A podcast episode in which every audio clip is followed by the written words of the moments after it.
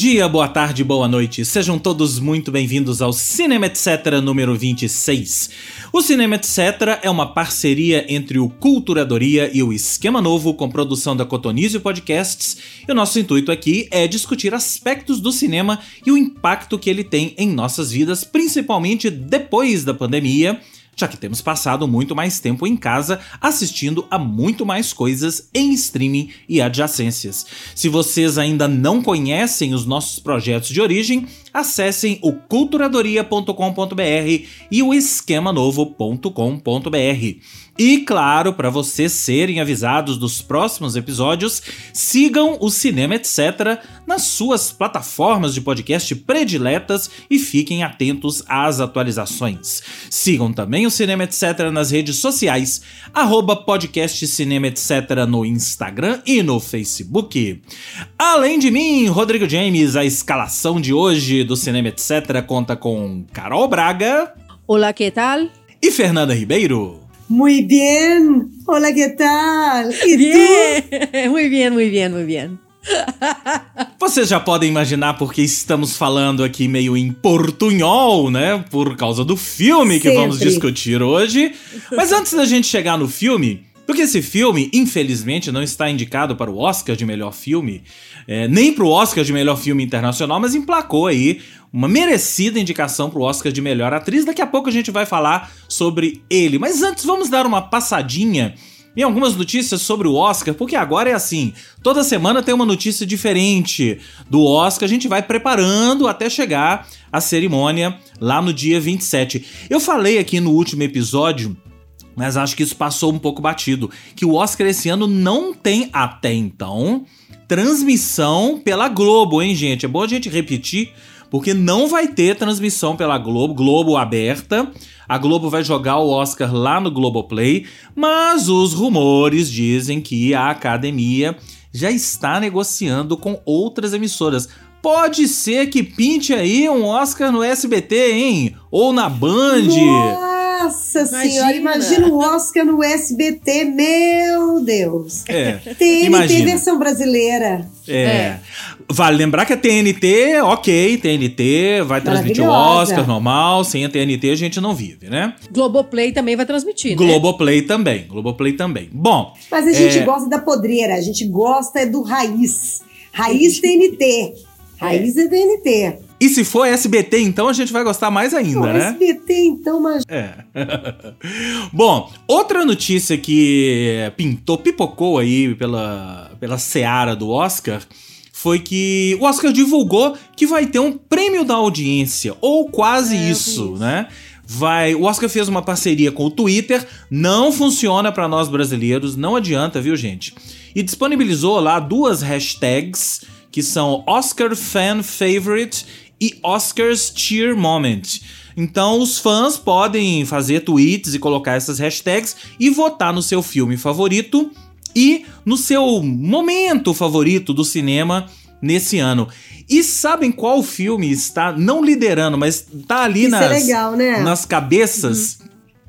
Cinderela, o filme protagonizado por Camila Cabello, é um dos favoritos dos fãs e está ali liderando, segundo Entendi. disse a, a academia. A gente já pode imaginar o que, é que vai dar Entendi. nessa votação, né? O que, que vai dar nessa votação é que o ano que vem eles vão desistir, né, gente? Provavelmente. Se votar, é, é, votar da audiência. Cinderela, pelo amor de Deus, gente. Não é?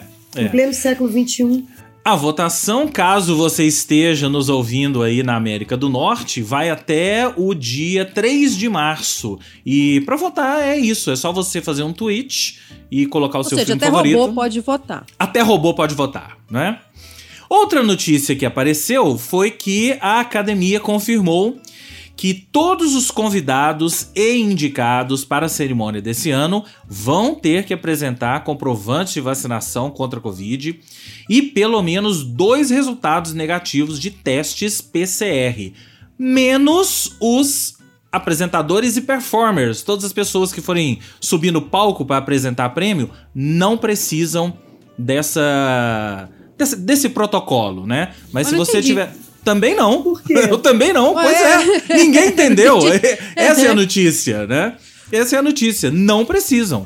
Né? Eu- é, essa é a, é a notícia. Se você estiver sentadinho lá na plateia e for subir pra pegar um prêmio ou ficar sentadinho ali, você tem que apresentar isso. Se você for apresentar, se você for apresentar um prêmio ou se apresentar na cerimônia, né, os números musicais e coisas do tipo, você não precisa de nada disso. Achei bizarro, nem? É, bastante. E aí, no final, a terceira e última notícia do nosso, do nosso passadão no Oscar foi que a academia revelou que teremos três apresentadoras no Oscar. São elas: Regina Hall, que esteve no ano passado, né? Amy Schumer e Wanda Skies. As duas últimas comediantes, o que a gente já pode imaginar que vai dar o tom da cerimônia. Achei muito legal serem três mulheres, hein? Qual prêmio que a gente viu que não tinha apresentador? Foi o Oscar? Foi o? Oscar, foi. Ah, foi. É. Agora, o fato de termos, principalmente, a- acho que a Amy Schumer, né? Acho que a Amy Schumer pode dar um tom bem legal pra, pra Quem cerimônia que é desse Amy ano. Schumer? Amy Schumer, comediante, atriz. Que filmes ela fez? Vamos pegar aqui, ó. Vamos ao que interessa, James. Qual É. é, a representatividade dela Amy pra mim Schumer. aqui no Brasil? Amy Schumer fez um filme chamado Descompensa. Aqui no Brasil, ela não é tão conhecida. Entendi. Mas lá Então- ela então, é uma mim, puta tá comediante, conhecida. Tá tudo certo se você não conhecer Amy Schumer aqui no Brasil. Ok. Ela fez um filme chamado Inside Amy- Schumer, fez um filme chamado Descompromissadas. ah, que mais? Expecting Amy, que é, um, é uma outra comédia Entendi. que ela tá grávida. Enfim, são filmes. Se você procurar, tem Enfim, vários não filmes dela aí no. É. Aqui ela não é muito conhecida, mas lá ela é super conhecida e super bem, bem conceituada. Cotada. Bem cotada. Sexy por acidente, não viu esse filme também, não? Não, né? também não. Então tá. Então tá. Acho que esse é o filme mais conhecido dela aqui. Enfim, terminamos o nosso passadão no Oscar, né? Aquela. As manchetes do Oscar aqui no Cinema Etc. Manchetes comentadas, né? E agora vamos para o assunto principal do, do episódio de hoje. Quando a gente falou sobre a filha perdida, se você, caro ouvinte, está lembrado daquele episódio, você se lembra que nós falamos uma espécie de teaser é que a gente ia falar sobre um outro filme que tinha também uma, uma história com mães e que a gente ia falar em breve quando ele estreasse. estreasse. Pois bem, Mães Paralelas ou Madres Paralelas de Pedro Almodóvar já está em cartaz nos cinemas, aqui em Belo Horizonte pelo menos está em cartaz em um cinema, e estreou na última sexta-feira na Netflix, por isso a gente Dia guardou 18 de fevereiro. dia 18 de fevereiro na Netflix, por isso a gente guardou o filme pra falar agora. O filme é com Penélope Cruz, Milena Smith, Rossi de Palma e Israel Elehaide. A sinopse: duas mulheres, Yanis e Ana, dividem o quarto de hospital onde vão dar à luz. As duas são solteiras e ficaram grávidas acidentalmente. Yanis, de meia idade, não se arrepende e nas horas prévias ao parto sente-se pletórica. A outra, Ana, é uma adolescente e está assustada, arrependida e traumatizada. Pletórica aí, Eu sabia- o recorde na- Eu sabia que vocês iam gostar. Eu sabia que vocês iam gostar. Pletórica. O que, que É. é pletórica? Não é é? plena? Plena, é. Plena, é plena, é plena. Pletórica. né? Tá certo. Aí, te- aí continuando a sinopse, a Yanis tenta animá-la enquanto passeiam como sonâmbulas pelo corredor do hospital. As poucas palavras que trocam nessa hora vão criar um vínculo muito profundo entre as duas, e esse acaso vai de desenvolver e complicar de forma tão retumbante que mudará a vida de ambas para sempre. É uma sinopse bem simples, né? Porque ela A gente, ela- filme do Almodóvar, não adianta É. ler sinopse. É, exatamente. Bom? Pra o- começar assim, né? Não adianta. Esse filme, ele teve uma. Lá no Metacritic, ele tá com 88, né? Nota 88. No Rotten Tomatoes, 97% de aprovação da crítica. E no Letterboxd, ele tá com 3,8 em 5. Foi o vencedor do prêmio de melhor atriz no Festival de Veneza, de- devido à atuação de Penélope Cruz. E Que está indicada ao Oscar. que está indicada ao Oscar. Tem algumas curiosidades sobre ele aqui, ele aqui mas daqui a, daqui a pouco eu falo.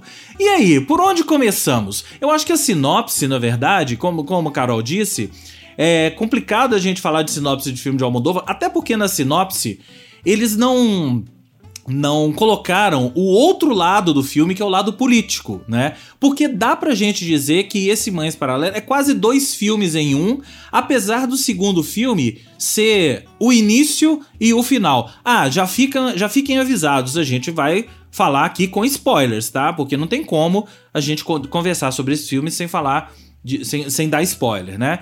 Então eu acho que assim, a sinopse passou pelo, pela história, centrou, né? Na história das duas e ignorou esse lado político que eu acho que é o.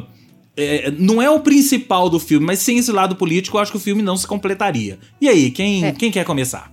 Então, eu posso começar. Eu posso começar dizendo que eu sou muito fã do cinema do Almodóvar. Porque, além de ser fã do cinema do Almodóvar, eu sou uma pessoa que adora um melodrama. E eu adoro melodrama no teatro, eu adoro melodrama na televisão, eu adoro melodrama em todas as plataformas possíveis e eu adoro os melodramas do Pedro Almodóvar.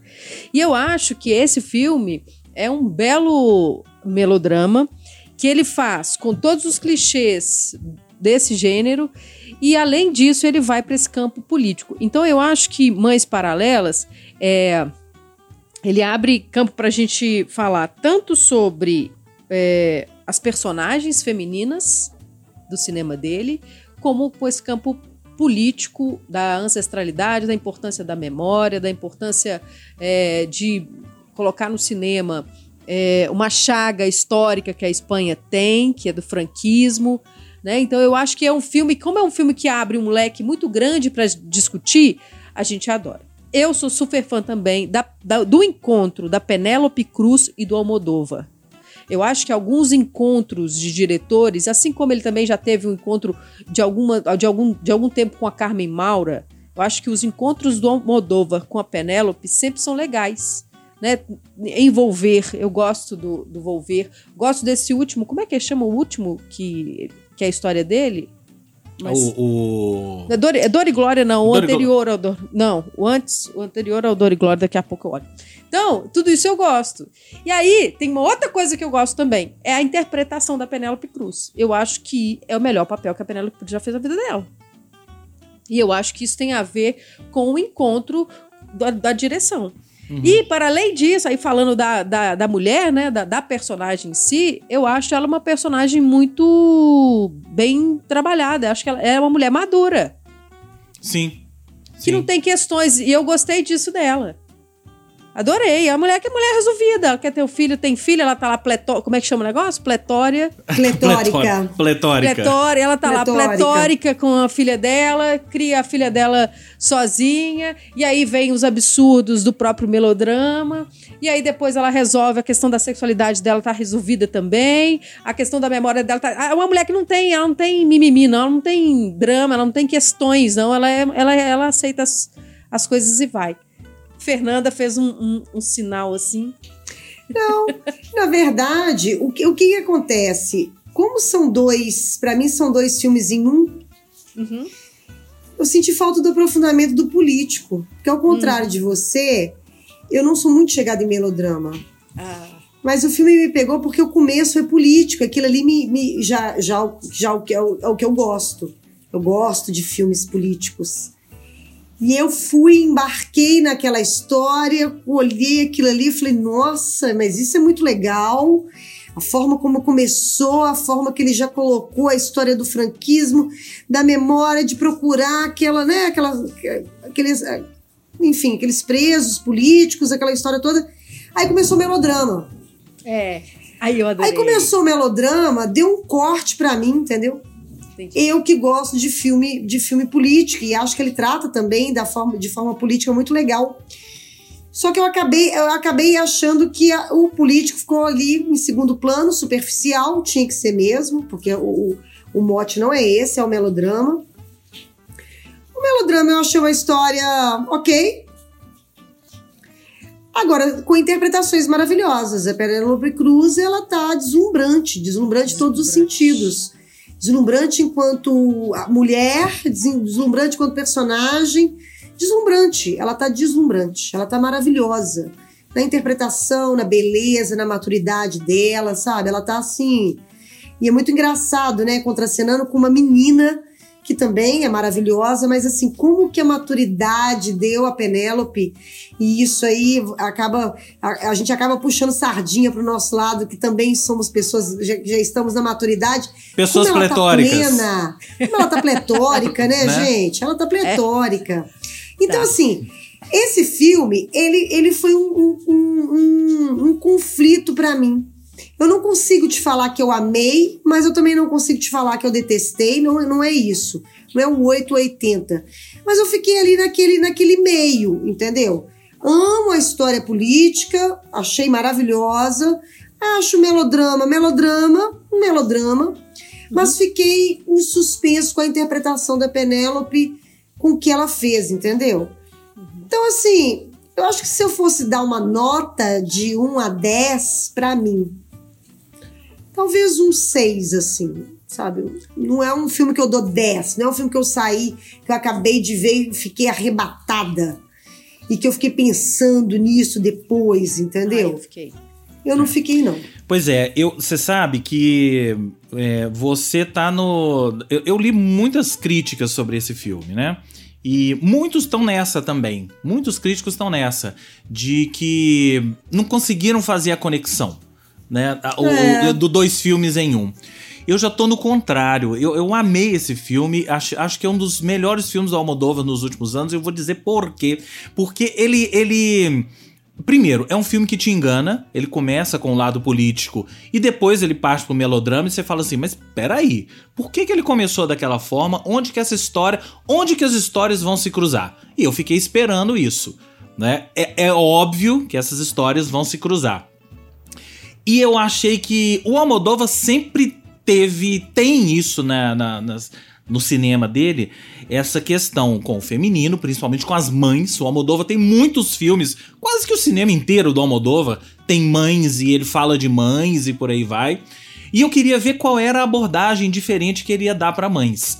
É, tem a história, o melodrama das duas, e até coisas questionáveis. A gente falou muito da personagem, da, da, da Penélope, né? Mas assim, durante o filme, eu questionei o que ela estava fazendo. Eu acho que a gente questiona, né? Uhum. Por que, que ela escondeu isso durante tanto tempo? Será que é um tempo que ela tá precisando para realizar que isso tá acontecendo com ela? Ou será que ela realmente vai tomar aquilo para ela? Será que ela vai dizer que, que, que a criança é dela e, e pronto, acabou? A gente, o filme vai passando e, e as, as coisas vão se encaixando e a gente vai ficando cada vez mais fã da personagem dela, até, até nessa questão moral. Ela deu tempo ao tempo e ela eu, eu acho até que ela contou a história na hora certa para outra menina, né? Aí eu fiquei esperando como que ele ia encaixar a história política. E quando ela vai lá pra, lá pra cidade dela com o cara, né? O, o, o amante, o pai da, do, do, filho, né? Quando ela vai lá e eles vão entender a história, aí que eu entendi, aí que o filme ficou maior para mim. Porque é um filme uhum. que pega essa história política dos mortos pelo franquismo e é, coloca essa história no olhar e nas, nas cabeças de mães. E aí eu, eu, eu, pensei que é aí que a personagem da Penélope Cruz se identificou. Não que ela não tivesse se identificado com aquilo antes, né? Porque ela vem daquela história, ela sofreu aquela história, a família dela é, passou por aquilo, né? Tem parentes dela enterrados. Mas aquela cena final das mães indo procurar os filhos mortos, aquilo me tocou demais. Aquilo, aí eu falei, pô, agora eu estou num filme do Almodóvar que ele tem todo um melodrama, mas ele deu um passo além.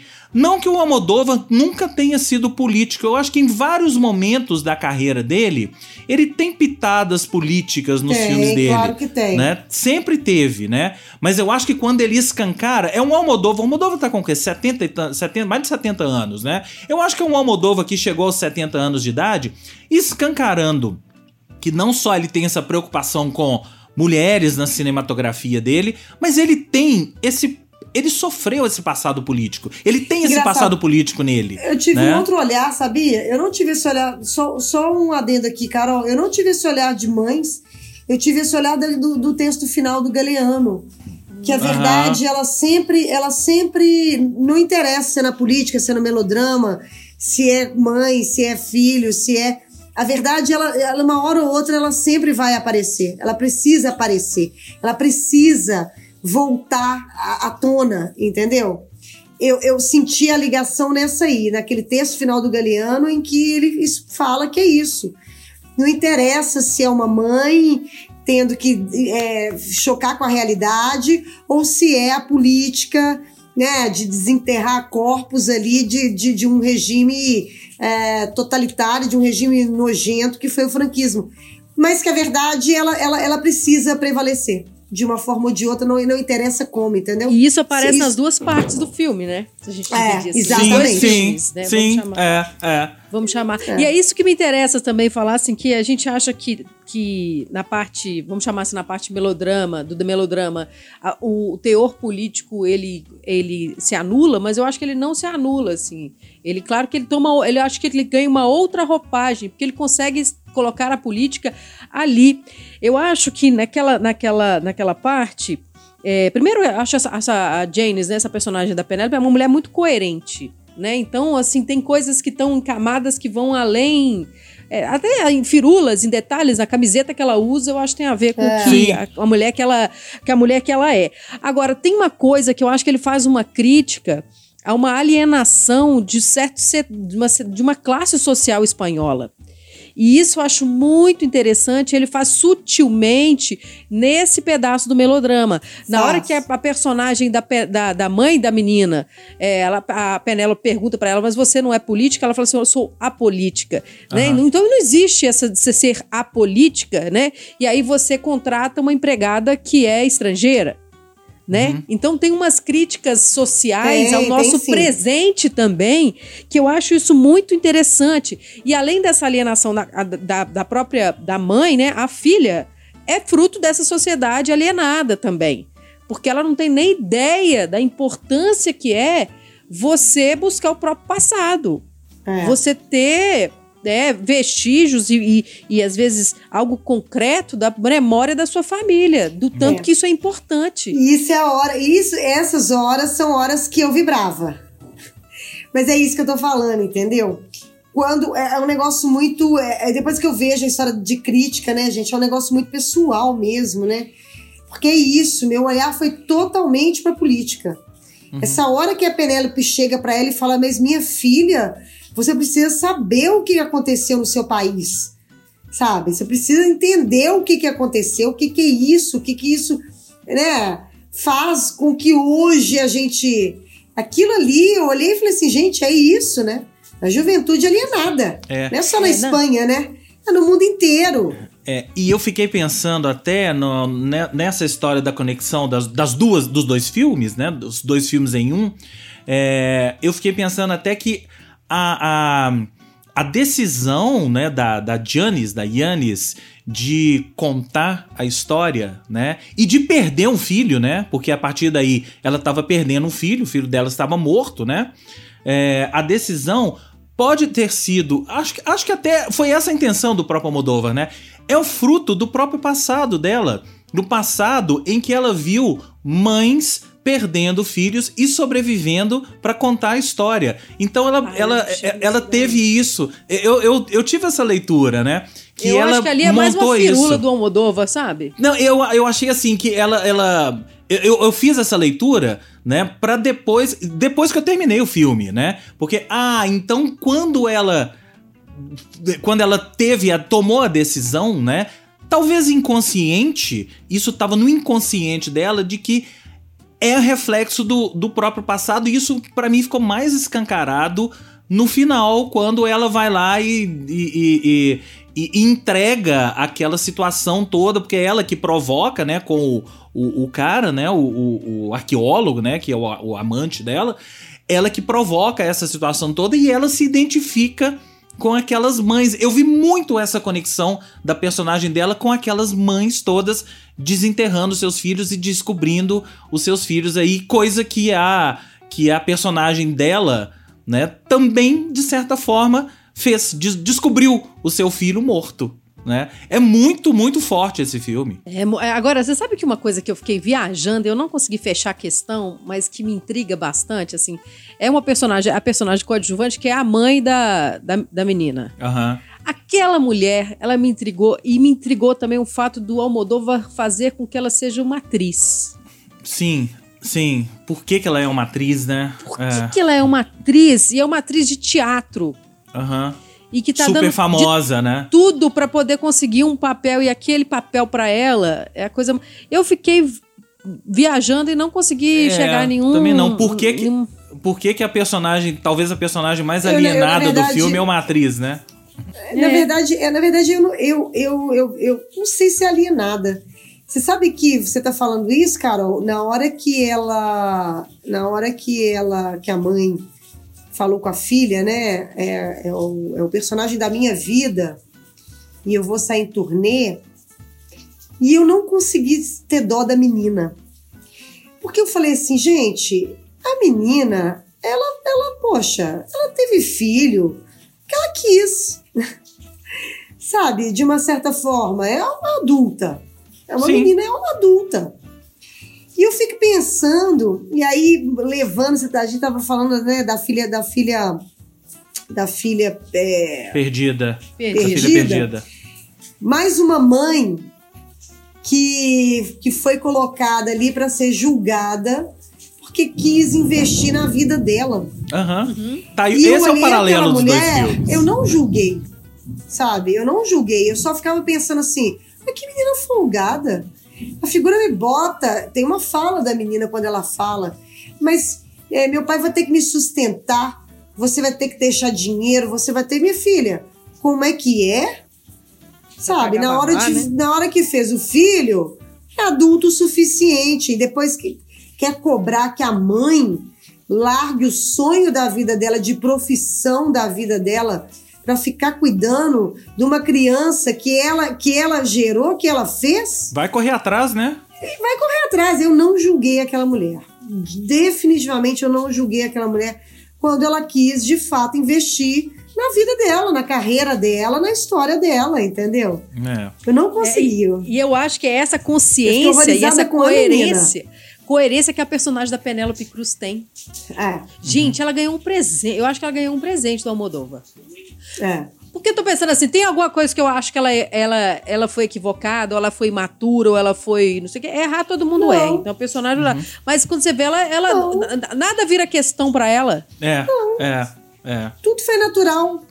É. Tudo foi natural. Inclusive, até a história do, do dela revelar ou não, é, eu acho que foi na hora certa. Ninguém Sim. descobre o que ela é. descobriu é. da forma como ela descobriu e resolve de um dia para o outro que vai mudar, mudar a vida novamente, entendeu? É. Você então sabe... ela é muito, ela é muito coerente, ela foi coerente no, do começo ao fim, né? É. Sabe que eu tava lendo, aí temos curiosidades sobre esse filme. Uma delas é que eu tava lendo que a Penélope Cruz é, admitiu que ela não conseguiu parar de chorar durante as filmagens desse filme. Né? Uhum. Aqui, ó, eu, é, é, é, Penélope Cruz internalizou internalizou tanto a dor da personagem que chorava com frequência durante as filmagens do longa. A atriz admitiu como, após um tempo, a própria mãe passou a expressar preocupação com a saúde mental da estrela. Penélope relatou: Eu disse para ela, não se preocupe comigo, mas eu mesma estava preocupada. Fingi ter as coisas sob controle, mas estava com medo. Atualmente, e atualmente, um ano depois do término das filmagens, a mãe da Penélope Cruz segue conversando regularmente com ela para saber como ela está. Eu imagino que realmente deve ser uma puta de uma carga é. emocional para uma atriz é. fazer um filme desse. Né? Você faz, tem uma conexão profunda ali com, com a personagem, toma as dores, emoções e tudo da personagem e é difícil, às vezes, até desvencilhar do papel. A gente tem milhões de casos aí na, na história do cinema, né? Outra coisa que eu achei sobre esse filme é que esse é um projeto é, antigo do Almodóvar. Ele é um projeto de 2009. 2009 não, ele é anterior a 2009. E se. Agora vou ter que assistir para rever, para ver isso, né? Um pôster desse filme, Mães Paralelas, já estava no filme Abraços Partidos de 2009 do Almodóvar. Naquela época, oh. ele já estava trabalhando do roteiro e já tinha feito um pôster. Isso tá lá em algum lugar no filme. Agora, quanto ao pôster, vocês lembram a, polêmica que deu o pôster oficial do Mães Paralelas, né? Porque é. um dos posters é a foto de um mamilo. E com isso, a imagem foi removida do Instagram. Posteriormente, o Instagram pediu desculpas e autorizou o pôster a circular na plataforma porque ele reconheceu que era parte de um contexto artístico totalmente relacionado ao filme. Aquela coisa do robô do Instagram, que a gente bem conhece, botou o mamilo de fora, mamilo ah, feminino. Mas aquilo é uma bobagem. Botou o mamilo de fora, já já tá cortado, né? É, é, eu acho que isso é uma bobagem. É, super bobagem. Bom, se eu fosse dar estrelinhas para esse filme, eu vou falar para vocês que eu daria 8 em 10. Foi um dos, um dos filmes mais que eu mais gostei dessa temporada mesmo. Eu daria 8 em 10 e não dou mais porque tem outros do Almodóvar que, comparando com a própria obra dele, né? Mas aí porque... a gente aproveita e fala assim: eu, gente, eu tenho um filme do Almodóvar que, que eu vejo vários e que para mim continua sendo imbatível talvez pela surpresa que eu tive. E é melodrama também, tem bafão no meio também, que é é, gente, fale com ela. Fale, fale com, com, ela. ela. Pra mim é. é. o meu preferido e é. tá na minha é. lista e entra na minha lista de todos. Mas você vai ver que tem uma lógica que é parecida sem a questão. Até estupro tem. É. Verdade. É. é. Né? Tem os temas que voltam assim, mas não, não, não tem esse, esse, esse peso político que eu acho que foi certeiro. Muito bem. Vale lembrar que o filme está na Netflix e, como presente para os fãs do Almodóvar, a Netflix disponibilizou não só esse filme, mas outros 13 filmes do Almodóvar já estão lá. Quais são? Maus Hábitos, de 83, A Lei do Desejo, de 87, Kika, de 93, Fale com Ela, tá lá, de 2002. Ah, vejam. O que eu fiz para merecer isso de 84, que é um dos primeiros filmes dele, né? Mulheres à beira de um ataque de nervos, o filme que colocou o Almodóvar no mundo, né, de 88, A Flor do Meu Segredo de 95, Má Educação de 2004, De Salto Alto de 91, Carne Trêmula de 97, Volver de 2006. Então tá aí, ó, para os fãs do Almodóvar, para você que assistiu Mães Paralelas e nunca viu nada do Almodóvar, Tá aí, ó. Tá aí. Gente, a gente boa... não pode parar de, de falar desse filme, Jane, antes de falar da, da Rossi de Paulo.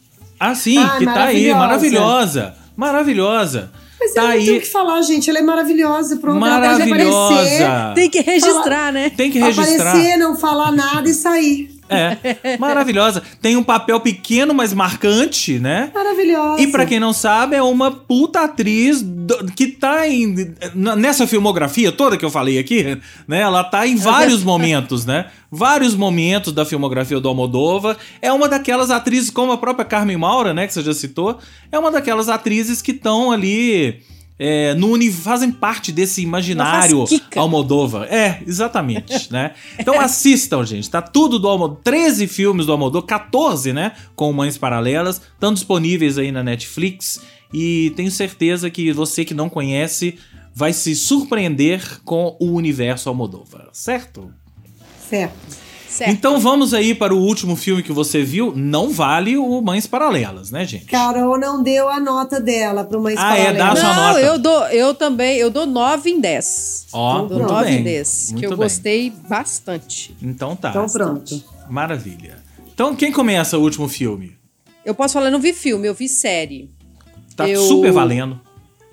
Agora as séries não acabam, né, gente? Então a gente fica não. nas séries pela metade, né? Tô lá na metade de Euforia e eu comecei a ver este final de semana uma série que estreou na Apple, Apple Plus, né? Apple TV, que é uma série dirigida pelo Ben Stiller. O Ben Stiller é um cara que me surpreende porque ele como ator, né, a carreira, a maior parte da carreira dele fez, faz sucesso na hora da comédia e ele como diretor e roteirista e, e produtor ele vai para um caminho que faz uma reflexão sobre a sociedade que eu acho bem interessante. Essa série se chama Ruptura, ele não está no elenco, ele apenas produz e dirige é, e é uma série que, que a, a sinopse básica é assim, é uma empresa que até agora só tem dois episódios liberados. É uma empresa que eu não descobri o que essa empresa faz ainda, e eu sei que as pessoas que trabalham nessa empresa, elas, elas fazem um, um acordo e implanta-se um chip na cabeça dessas pessoas e na hora que elas entram para trabalhar, elas não lembram quem elas são na vida real. Que horror! Nu. É, e é muito doido, porque, é, tipo assim, elas entram no elevador, aí troca o chip, me- literalmente. E elas não lembram quem elas são, se elas são casadas, se elas são casadas, elas não lembram nada. E vice-versa. Quando elas saem também do trabalho, elas não. Então separa a vida do trabalho para a vida pessoal. Ué, então até que maneira- é bom, ué. Será, drástica. será que essas pessoas foram chipadas com a vacina da Covid ou não? Ah, provavelmente. Não é? não sei. Terceira tão- dose, terceira É. dose. Terceira dose. Estão chipadaças lá. E é assim, e é um, um- A direção de arte da série, assim, é bem futurista, assim, é um ambiente muito inóspito, sabe? É, e eu acho que ele vai caminhar para uma reflexão bem interessante. Primeiro sobre essas corporações que, sem chipar, tá chipando uma galera aí, né? Que parece que perde, perde noção de quem eles são e passam a ser a empresa. Né? Eu acho isso uma discussão boa. Tem, eu acho que cabe uma discussão aí sobre essas doenças mentais que estão na moda agora, infelizmente, tipo burnout. Ele vai chegar numa discussão dessa. Enfim, são dois episódios, ainda com poucas informações de como essa série vai se desenvolver, mas que, eh, pelo que eu vi até agora, eu achei, tô achando bem interessante. Então aí fica a dica. Qual que é o nome? Perdi. Chama Ruptura. Ruptura. Perfeito. Bela dica. E aí, Fernando Ribeiro? O que você anda vendo? Gente, eu vou dar uma antidica. Pode também. tá valendo. Gente, depois de ter visto o, o, o golpista do Tinder, fui ver Inventando Ana. Ah, é eu uma vi também dois episódios. Que é uma história muito mais legal, inclusive, do que o. Do que o não, não tem nada de legal em golpista, tá, gente? Quero É. deixar bem claro aqui. Mas eu, eu- são, é uma história bem mais interessante. Porque é uma figura que enganou uma sociedade inteira, né? Uma russa que se passou por uma herdeira alemã, uma menina, né? Que conseguiu aí né, conquistar a alta sociedade nova-iorquina, com, né, e se envolveu no, no meio deles com uma lábia maravilhosa e tal e tudo. Eu já conhecia a história dela, já tinha acompanhado a história dela, estava muito afim. Então, quando estreou, eu fui muito cheia de expectativa, principalmente porque o, o, o golpista do Tinder, como é documentário, é mais legal, né?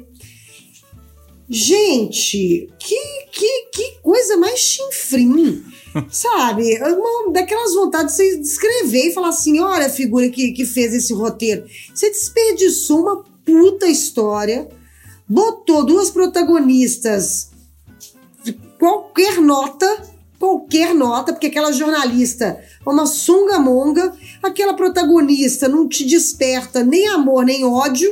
Que é isso, né, gente? Você pega uma protagonista, uma figura que dá um golpe na alta sociedade americana, botar uma matriz mais chinfrim, um personagem mais chinfrim, entendeu? Então, assim, não perca o tempo de vocês. Inventando Ana é uma bobagem. Eu uma confesso bobagem. que eu ainda não parei pra assistir e são tantas pessoas falando que eu não devo assistir que eu acho que eu Cara, não vou. desperdiçaram. Eles deviam ter feito isso como documentário. Documentário. é. Com notícias, com na época eu entrevistar a jornalista que fez a. a, a- a- né, que correu A atrás da reportagem. notícia. Sabe, pegar, a- sei lá, não sei, essa galera consegue fazer um- uma coisa melhor do que um, drama horroroso com duas personagens horrorosas. Enfim, é isso, é a É. minha antidica, não vejam. Eu vi um episódio e meio, não consegui ir pra frente Não, também não dessa dá, série. não te pega. É, não, não, não te pega. Eu acho te também, pega. assim, que me incomodou também muito o clichê do jornali, da jornalista, É. né? Como diz Mariana, é muito agora, caneteira. é, ela é aquela menina do meu primeiro amor, né? É, é. Isso mesmo. Ela. Eu falei, ué, gente. A menina... É. E outra coisa que também eu falei, Que fiquei está, decepcionada. que está em VIP também. Quem se lembra dela na Ah. série VIP? É ela, Anna Schlamsky. Ah, é, essa série é produzida pela Shonda. Pois Shonda, é. Shonda Rhimes, exatamente. A Shonda, Gente, Shonda é uma- Lands mas não, tá dá- mandando não dá bem. pra você acertar todas, entendeu? É. Não dá, produziu. Mas eu, assim, ela como produtora, eu entendo que a história é de fato sensacional. Entendeu? Agora, quem dirigiu? Quem fez o roteiro? É. Quem fez eu a, quem, quem, é quem, quem, dela. quem chamou o elenco? Eu, não, eu acho Porque, que não foi assim, ela, não. Sinceramente, não deve ter sido ela. Não, foi ela, não. Vamos, vamos, tô até, vamos tô até, tô até é... confirmando aqui. Eu acho. É, ela é eu a criadora. Produção, não. Ela é a criadora, é. né? Mas não foi ela que dirigiu. A Shonda só escreveu o primeiro episódio. Ah, tá? então foi isso. Eu vi o nome dela lá. É, ela só escreveu o primeiro episódio e depois ela, ela entregou é, roteiro e, e, direção de outras pessoas, né? Bom, é, eu, eu, eu, engraçado que eu ia falar de um filme, mas eu vou mudar. Porque você falou aí, Sociedade Nova Yorkina, me lembrou que eu passei o último fim de semana mergulhado em uma série que é The Gilded Age, a Idade Dourada, que está no HBO Max. Essa é a sua cara, viu, Fernanda? É, eu sei, eu, tô, eu vou assistir. É, Já me essa série, é, se eu fosse descrever grosseiramente, é, é Gossip Girl encontra Downton Abbey. Porque é, é Downton Abbey, mas no, em Nova York mas sem ser o universo da mansão, é o universo da alta sociedade de Nova York. A história da, da série é ali ambientada no é, final do século 1870 e poucos, né? É, que uma família, é, um, um, cara super rico com uma mulher e dois filhos, constroem uma mansão daqueles palácios ali na Quinta Avenida, né? E, e eles são o novo dinheiro de Nova York, os novos ricos da época, né? E se mudam para lá, e aí é a tentativa deles, principalmente da mulher, de entrar, de entrar. na alta sociedade nova-iorquina, aquela quatrocentona alta sociedade nova-iorquina, representada na série pelas duas irmãs que estão sensacionais, interpretadas pela Christine Baranski e a Cynthia Nixon, Cynthia Nixon de Sex and the City. São duas irmãs, uma viúva, a outra solteirona, e que não admitem, não só elas, mas toda a alta sociedade ah, ali, não admitem a presença de gente nova naquela sociedade. Então são esses conflitos do filho de uma que quer namorar a filha do outro, mas aí as famílias não deixam, né? Em paralelo, tem a história de uma mulher negra que chega em Nova York e vai trabalhar na casa é, dessa personagem da Christine Baranski, que é a mais quatrocentona de todas, né? E também é, a, quase que assim, a protagonista da história mesmo é uma sobrinha delas que o, o, pai morre lá na Pensilvânia e tal, e ela vai morar, fica sem dinheiro, né? E ela vai morar com as tias, só que ela é super modernete, modernete pra época, né? Super modernete, né? E vai morar com as tias que tem toda aquela mentalidade de alta sociedade conservadora, né? Como curiosidade, essa menina que é a protagonista é a Louise Gummer, descendente, filha de ninguém menos que Mary Streep, né? Então, é mais uma filha de Mary Streep entrando aí em Hollywood.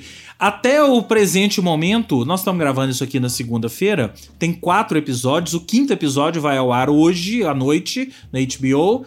E são oito episódios. Eu falei Downton Abbey, não é à toa porque a série é do Julian Fellows, criador de Downton Abbey. Então, assim, Aliás, um quem adendo. gosta.